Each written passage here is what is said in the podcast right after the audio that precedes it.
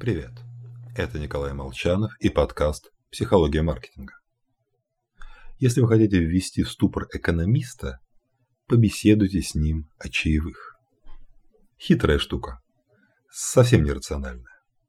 На качество обслуживания они не влияют, мы платим после еды. На будущее тоже. Люди оставляют чаевые в путешествиях, в кафе, куда вряд ли вернутся. По сути, мы просто даем деньги тем, кого не знаем и кого больше не увидим. Причем практика показывает, что чаевые дают даже если сервис оказался весьма среднего уровня. Просто потому, что так принято. А главное подкреплено социальными доказательствами. Мы знаем, что чаевые оставлять надо, и многие так делают. К примеру, в гардеробе на чай дают реже. Но если несколько стоящих передо мной людей сунут гардеробщику в руки денежку, я сделаю то же самое потому что наглядное социальное доказательство – очень мощная штука. Пойти против окружения практически невозможно.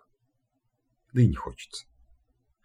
Классический пример эффекта толпы – речь Геббельса о тотальной войне в 1943 году. Он спрашивает у зала, хотят ли они войну на истребление, войну значительно жестче той, что уже идет. И тысячи людей в выступлении кричат, что да, мол, хотим. Хотим еще тотальнее и радикальнее. Схоже по смыслу ролики крутят по телевидению Северной Кореи, хотя если людей опрашивают в спокойной обстановке и поодиночке, они вполне вероятно дадут другой ответ.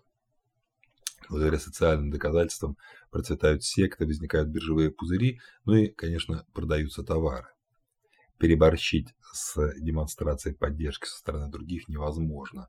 Ставьте любые подтверждения, прямо косвенно показывающие, все покупают наш продукт.